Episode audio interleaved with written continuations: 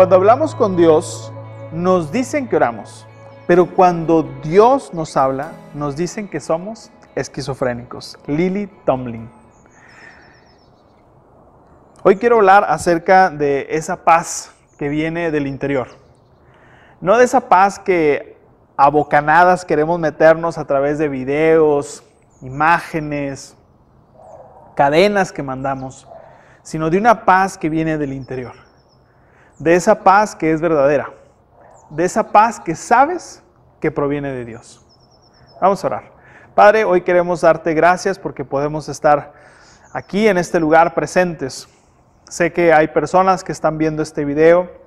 Tú sabes en qué momento lo ven, pero si en este momento están pasando por un pensamiento, un pensamiento donde estén inquietos, que los esté poniendo a prueba su fe, que estén pensando constantemente en lo que ha de venir y cómo ha de suceder. Te pido que hoy, a través de este mensaje, a través de esta oración, pero sobre todo a través de tu Hijo Jesucristo, puedan tener paz en este momento. Porque es nuestro deseo como iglesia transmitir esta paz para hoy. Gracias porque comprendemos que tú eres nuestra paz comprendemos que caminas con nosotros y comprendemos que se trata de una relación. Así que hoy te pido por la persona que nos está escuchando, para que pueda escucharte a ti, para que si algo sucede, pueda saber que proviene de ti. En el nombre de Jesús, amén. Bueno, la semana pasada hablamos de esta serie de mensajes Paz para hoy. En la ansiedad, hoy vamos a hablar de paz para hoy paz en Cristo. Hoy vamos a hablar de la paz que tenemos a través de Cristo. Y son seis puntos, así que yo espero que tú estés listo. Vamos a estar meditando en Juan capítulo 14, del 8 al 15. Y a través de estos textos vamos a ir caminando hacia la paz en Cristo. ¿Por qué los discípulos y Jesús a pesar de que vivieron momentos tan difíciles, complejos y momentos donde no había hasta cierto punto salida ni nada, ellos vivían en paz. Las circunstancias, a pesar de que eran complejas, ellos tuvieron paz en el momento preciso. Sospecho que tiene que ver con algo que también nosotros podemos obtener. Y es algo que el Señor Jesucristo nos deja. Y es a través de su Espíritu Santo. Así que hoy vamos a aprender acerca de la paz en Cristo. Lo primero que quiero decirte es que hay paz en su presencia. No sé si recuerdas que en el primer mensaje hablábamos de la pregunta de Pedro. Yo quiero ir contigo, ¿a dónde vas? Y Jesús le dice, a donde yo voy tú no puedes ir, pero yo me voy contigo hasta morir. Le dice por ahí Pedro y Jesús le dice, hey, tranquilo, me vas a negar tres veces, pero no importa, tranquilo, estoy contigo en esto, algún día vas a estar conmigo. Tomás también dice, después de que recorren por todo esas preguntas y esas dudas, Tomás también dice, ¿cuál es el camino? Y empieza esta frase. Juan capítulo 14, versículo 8 dice, Felipe le dijo, Señor, muéstranos al Padre y quedaremos conformes. Sencillo, ya que nos estás diciendo que tú eres el camino, que vamos a ir contigo, pues, y tú dices que eres el Padre, pues muéstranos al Padre. Bueno, Felipe eh, le dice que le muestre, le, le dé una muestra de amor. Así como muchas personas, bueno, demuéstrame tu amor. Sé que hay cosas negativas, sé que hay formas negativas de, decir esta frase, una muestra de amor. Pero ¿qué muestra de amor necesitas, Felipe? Yo creo que Jesús le dijo, ¿qué muestras? Todo el tiempo les he enseñado que les amo. Les he no solamente enseñado, sino demostrado este amor de mi Padre hacia ustedes. Así que Pedro primero le pregunta, ¿a dónde vas? Tomás, no tenemos idea de cuál es el camino. Y Felipe le pregunta, Felipe le pide, muéstranos al Padre. Es una petición, no sé si te parece a ti, atrevida, porque es la misma petición que le hace Moisés a Dios allá en Éxodo 33, 18, cuando le pide Moisés, quiero verte, quiero ver quién eres. Y el Señor le dice, me vas a ver por una rendijita nada más. Juan 1.18 nos dice, nadie ha visto jamás a Dios, pero el Hijo, el único, Él mismo es Dios y está íntimamente ligado al Padre. Él nos ha revelado a Dios. Quisiéramos que esta parte de la Biblia dijera, Felipe le dijo, Señor, estamos conformes. Tú dices que eres el camino, tú dices que donde tú estés nosotros vamos a estar, suficiente. Con eso nos basta. Pero hay preguntas, Señor, muéstranos al Padre.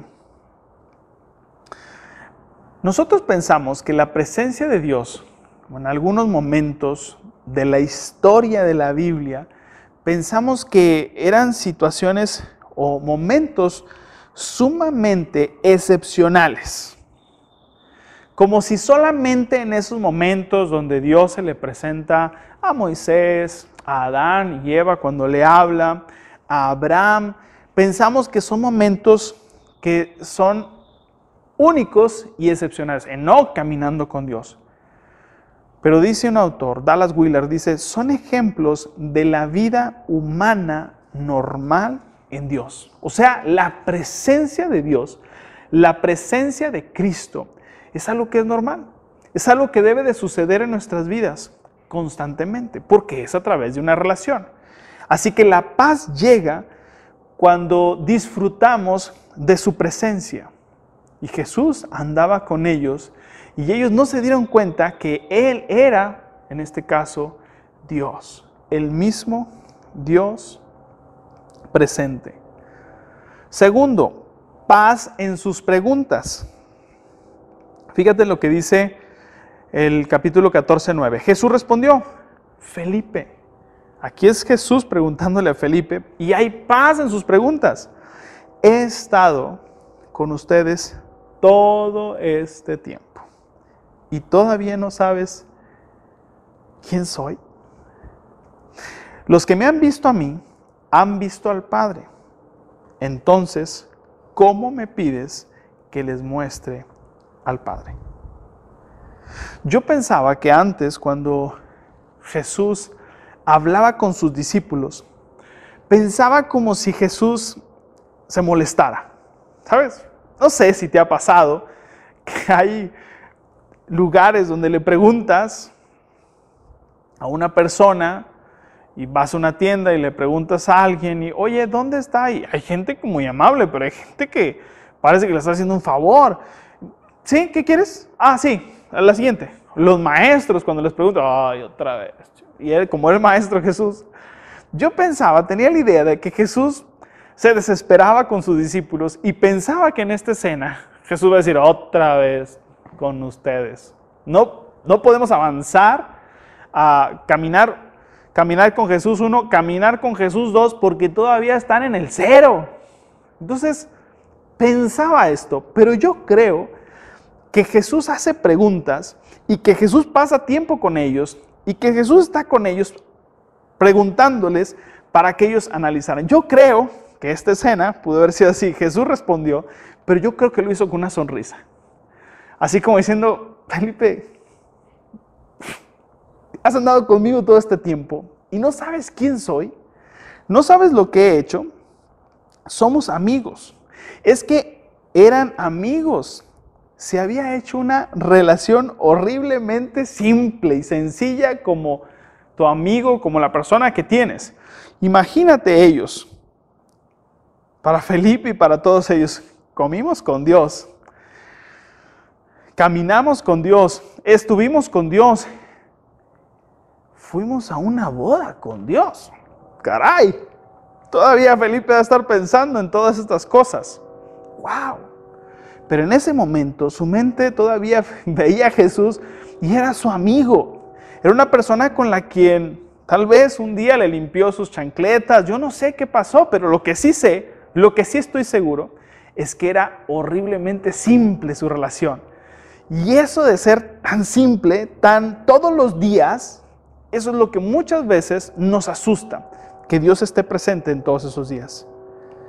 Te sorprenderá el día que llegues con el Padre y le digas, ¿dónde estuviste en esta pandemia, Dios? Y, Jesús y nuestro Padre te diga, escúchalo, todos los días estuve contigo. Ah, pero no viste cómo estuve en ese día tan atareado, tan difícil. Todos los días estuve contigo.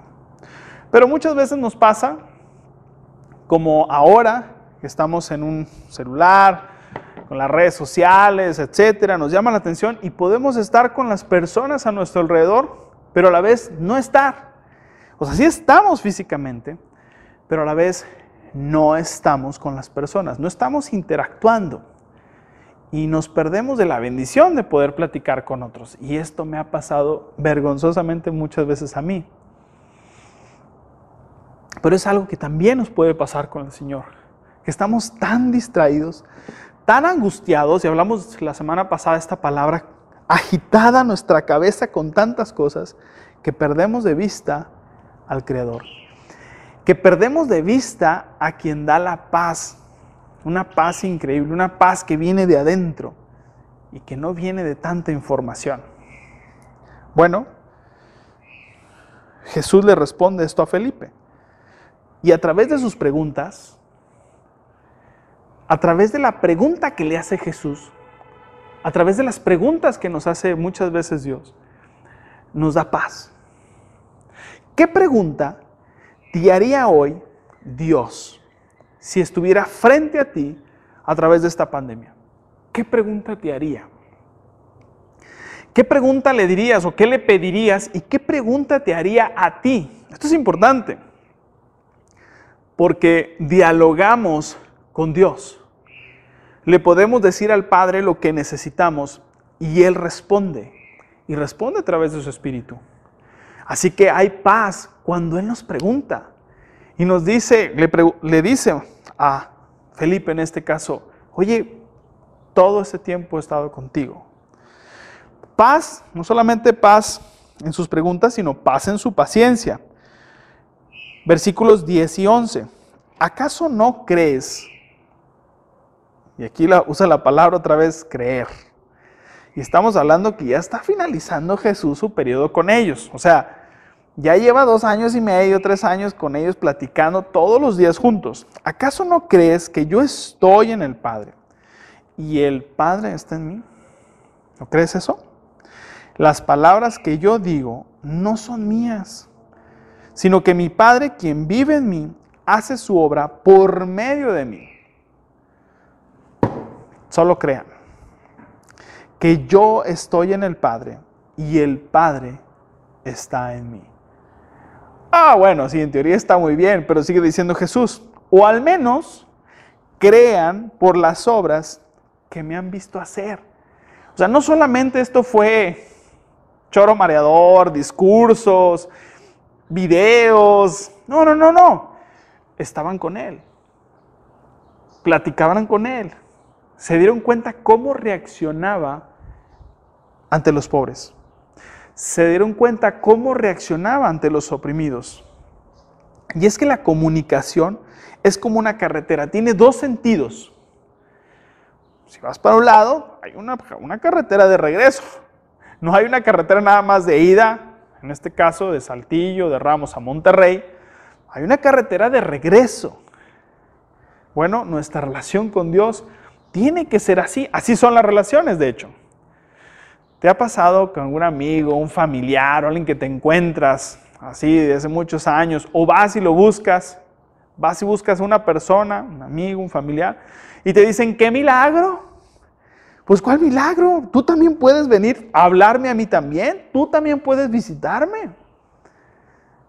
Pero a veces entendemos que solamente el otro tiene que acercarse a mí y yo no a él. Y esto es una relación, es una comunicación, hay un vínculo, hay una plática, hay un diálogo. Y ahí es donde se pone sabrosa la relación con Dios. Ahí es donde podemos platicar con el Padre y encontrar esa paz que tanto buscamos. Pero Jesús es muy paciente con sus discípulos y es paciente con nosotros. Y nos está buscando. Cuando le dice, oye, al menos cree en las obras que me viste hacer. ¿Cuántas cosas habrá visto Felipe ver a Jesús? Al menos en una se menciona a Felipe. Juan capítulo 6. Oye, tenemos una multitud de personas aquí, ¿qué hacemos con ellas? ¿Las despedimos? No, déles de comer. Y Felipe se dice que era el, el de logística, el planeador. Sacó su calculadora, hizo cálculos, vio todo, dijo, oye Señor Jesús, haciendo un análisis así más o menos de ojo buen cuero, creo que ni siquiera trabajando todo el año podríamos alcanzar para pagarle a tanta gente la comida. No le vamos a hacer, no la vamos a hacer. Y estoy seguro que cuando vio la obra de Jesús a través de esta señal, se quedó sorprendido. Y Jesús le va a decir, bueno, si no me creen, de perdido crean en las obras que he hecho, en las que ustedes han intervenido. Y ya han podido ver mi poder. Vio los peces, vio los panes. Estoy seguro que has visto obrar a Dios en tu vida con poder esta semana. Estoy seguro. Pero muchas veces nos hace falta la fe. Como diría un amigo, tú del paso que Dios pone el piso. Tú tienes que dar un paso de fe para que las cosas empiecen a suceder. Tú tienes que dar ese paso para que Dios para que Dios te muestre nuestro Padre, nuestro papá, nos muestra ese poder increíble. Pero Él es paciente, espera a que tú des ese paso. Yo estoy seguro que tú lo has visto antes. Has visto su poder. Has visto las cosas increíbles que Él ha hecho en tu vida. No sé de qué manera. Estamos diseñados para pensar en Dios. Hablamos con nosotros mismos. Pero muchos de nosotros Nuestros pensamientos nos atacan constantemente. Y la mayoría de esos pensamientos, sospecho, que son negativos. Y esos pensamientos tenemos que empezar a ponerlos en las manos de Dios. Él es paciente con nosotros. Muchos de los recuerdos que tenemos son más los recuerdos negativos que recordar lo que Dios ha hecho, lo bueno que ha sido, porque somos despistados, porque somos distraídos, porque Señor, yo no te he visto, pero estoy seguro que si hay un cambio en tu vida, como ahora esta pandemia, un giro inesperado, hay muchas maneras de ver el obrar de Dios en medio de tu situación y en medio de mi situación. Yo lo he visto, lo he visto en mi familia, lo he visto con mis amigos. He visto cómo las cosas cambian y cómo Dios se manifiesta. Punto número cuatro, paz en su obra. Versículo 12, les digo la verdad, todo el que crea en mí hará las mismas obras para que yo he hecho y aún mayores, porque voy a estar con el Padre. ¿Qué obras hizo Jesús? ¿Qué nos pide Jesús? Y muchas de las iglesias tenemos una gran comisión, que algunos dicen que es la gran omisión, que dicen, y de hacer discípulos a todas las naciones, y de hacer discípulos, y de predicar el Evangelio. Pero el propósito, uno de los propósitos de Jesús y que hemos olvidado es, he venido, lo que dice Lucas 4, he venido a, a dar libertad a los cautivos, a ayudar a los oprimidos, etc. Dios se manifiesta y cuando dice Jesús, crean en mí y les digo la verdad, ustedes harán aún mayores obras. O sea, lo que Jesús hizo nos da la oportunidad de nosotros también hacerlo. Hechos nos muestra cómo pasó esto. Produjo sanidades, obras increíbles que normalmente parecen imposibles para el ser humano. Sin embargo, no encontramos estos milagros en todos los lugares ni en todos los tiempos. Seamos honestos, no siempre y no en todos los lados, pero sí hay algo que es una constante en los seguidores de Jesús, que era compartir el Evangelio, la buena noticia. El Padre, Dios está con nosotros y está en nosotros. Y eso transforma vidas y eso cambia corazones. Y eso es lo que Jesús quiere hacer con nosotros. Vemos esa paz en su obra. Cuando nosotros servimos a Cristo, encontramos paz. Quieras o no, al servir a Dios, al servir en algo a Dios, al servir en algo al prójimo, eso genera paz en nosotros. Eso nos ayuda a nosotros a saber que somos seres humanos y que estamos pasando por una situación compleja. Pero todos, todos, todos, al servir a Cristo, nosotros podemos disfrutar de su paz. Quinto, paz en su nombre. Paz en su nombre. Versículos 13 y 14. Pueden pedir cualquier cosa en mi nombre y yo la haré para que el Hijo le dé gloria al Padre. Es cierto, pídanme cualquier cosa en mi nombre y yo la haré. ¿Qué cosa? Ahora Jesús les dice, pídanme lo que quieran en mi nombre. Dentro de esta frase hay una condición. Porque pedir cosas a Dios o pedirle algo a Dios en su nombre, esa parte de su nombre, tiene que ver con ser como Él, tener su carácter. No hay poder en la oración. ¿Qué? No, no, no hay poder en la oración. Esto lo aprendí de un pastor. No hay poder en la oración. Hay poder en Cristo. Porque a veces decimos, la oración es poderosa. No, no, no es poderosa. El poderoso es Jesucristo. Te lo voy a explicar. Si yo le llamo a Moisés Martínez y le digo, oye Moy, fíjate que necesito mil pesos. Y me dice, claro amigo, lo que quieras. Y Moy me presta el dinero. Y yo me lo da y todo. Y yo digo, wow, ¡Ah! el celular me dio mil pesos. El celular no me dio mil pesos. El que me dio mil pesos o me prestó mil pesos fue mi amigo Moy. Es muy diferente. Es lo mismo, la oración es como el celular y Moy es como Jesús, por así decirlo. Entonces, en esto es diferente, porque el poder no está en la oración, el poder es de Cristo. Y entonces cuando dice, en mi nombre, todos los comentarios que yo chequeé habidos y por haber, tiene que ver el nombre no con la expresión de que digamos siempre en el nombre de Jesús, porque así decimos en las oraciones, generalmente no pasa nada si no dices nada.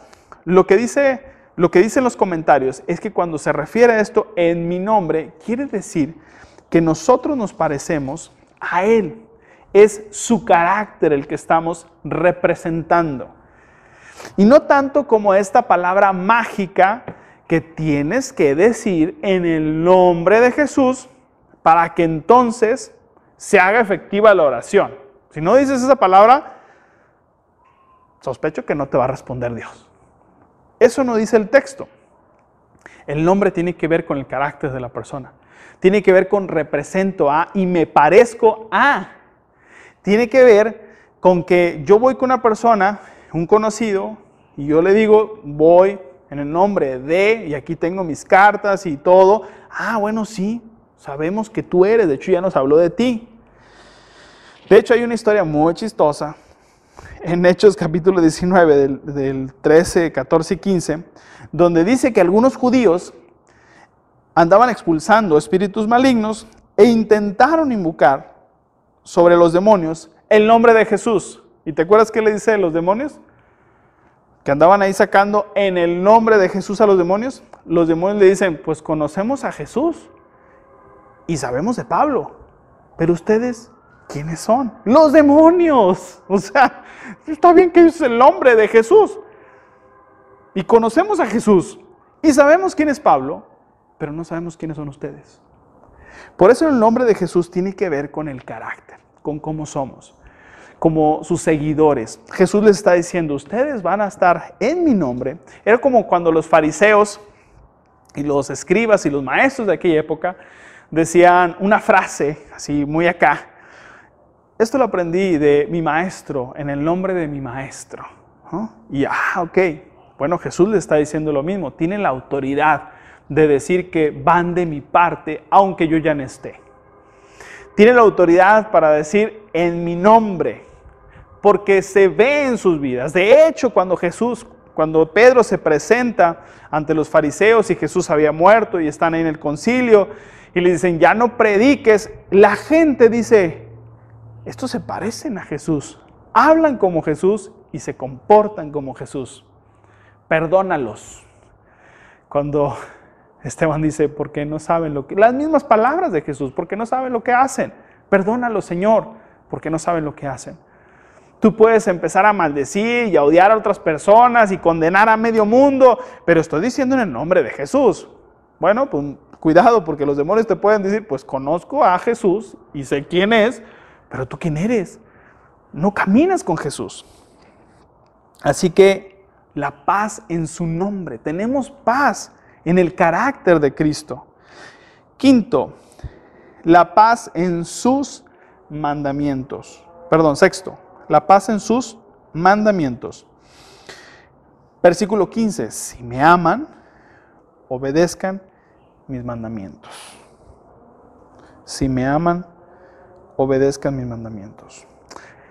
Cuando tú vas en carretera, o cuando, eso, cuando hay mucha oscuridad y vas en carretera, las luces solamente pueden alumbrar ciertos metros, no kilómetros metros. Jesús les está diciendo a sus discípulos, tienen que avanzar hasta donde les alcance la luz. Confíen en mí, caminen. Nuestro objetivo es progresar y no ser perfectos. Y cuando les dice, si me aman, quiere decir que los discípulos, para ninguno de ellos, dudaban del amor de Jesús. Por eso el amor precede la obediencia. ¿Cómo le pedimos a alguien, oye, obedece a Dios? Pues sí lo obedezco, pero, pero la verdad es que no lo he visto. La verdad es que no sé quién es el Señor, podrían decir. Por eso los niños, cuando sienten que sus papás les aman y se sienten amados ellos a su nivel, a su altura, a su necesidad, los hijos no tienen, no tienen pero para decir obedezco o enséñame acerca de Dios. Sabes, los hijos llegan, oye, háblame y dime de qué se trata. No sé, quiero conocer, yo veo que platicas con él, yo quiero saber quién es ese padre al que le hablas a ese Dios. Porque el amor precede la obediencia. Nosotros queremos que las personas nos obedezcan, pero sin, sin que las amemos. Y esto es un consejo para el liderazgo. Si tú amas a las personas, las personas te van a obedecer. Si se sienten amadas, las personas te van a obedecer. Porque tu mandato va a ser para proteger y cuidar. Si yo le doy una orden a mi hija, a mis hijas, ahorita que están chiquitas todavía, pues saben que lo estoy haciendo porque es su bien. Ten cuidado, no es por ahí, es peligroso. Como que, ah, ok. O sea, entienden que ya les avisé el peligro. Ellas deciden si van o no van, pero saben que hay amor en medio de esa orden. Así que la obediencia nos llega, la obediencia la entendemos cuando entendemos el amor de Dios. Cuando no entendemos el amor de Dios, qué complicado. Porque hay tanta gente que se siente mal por simplemente por pensar en Dios.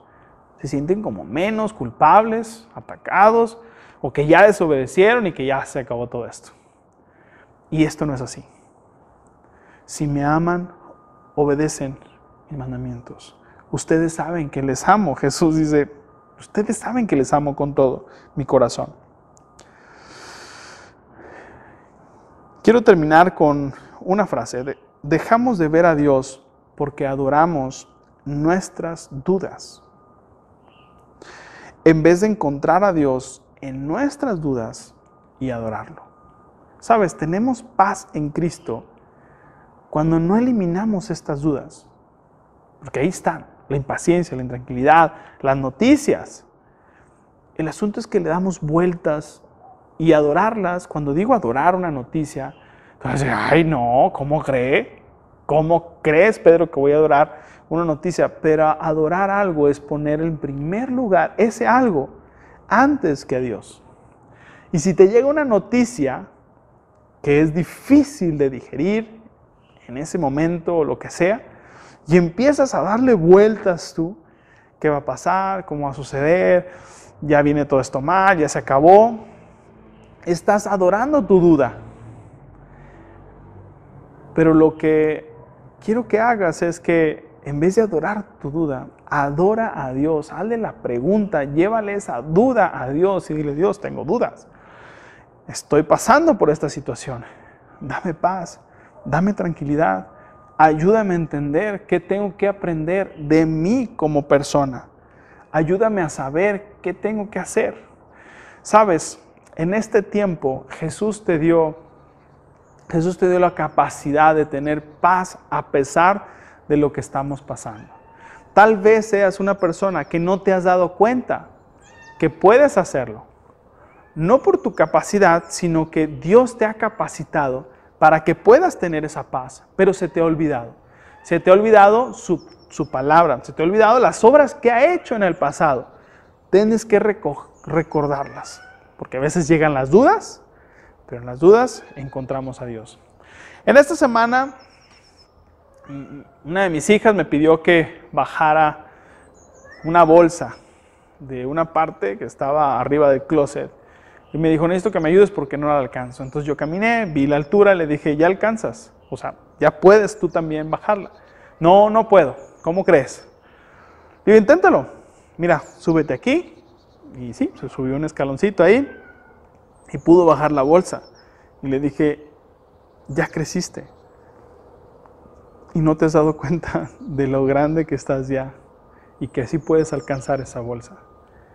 A veces Dios nos dice, hijo, ya alcanzas, ya puedes, has caminado conmigo. No, no, no, pero muéstrame, ¿cómo le hago? No, estoy contigo. Yo sé que en mí puedes, en mí puedes lograr esa paz ya no se trata, en este momento ya no se trata de éxito, de salir, sino de tener paz. Ahorita el éxito se mide a través de la paz que tienes en tu corazón. Y esa paz solamente la da Cristo. Así que vamos a orar. Hoy pedimos de tu paz, pedimos de tu amor, pedimos que ese amor nos inunde completamente todo nuestro ser, nuestros pensamientos. Ayúdanos. Que cada vez cuando en este tiempo nos lavemos las manos, nos demos cuenta que, que tú Dios nos has lavado completamente, que tenemos paz contigo. Permítenos experimentar esa paz en Cristo, esa paz en tus preguntas, esa paz en tu presencia, esa paz que tú nos das cuando nos das la oportunidad de servir esa paz que es eterna, esa paz que nos inunda y que nos inunda nuestros pensamientos. Ayúdanos a cuando tengamos dudas, llevarlas a ti y encontrarte a ti y aprender de ti. Pongo en tus manos a las personas que nos ven, que reciban de tu paz. En el nombre de Cristo Jesús. Amén.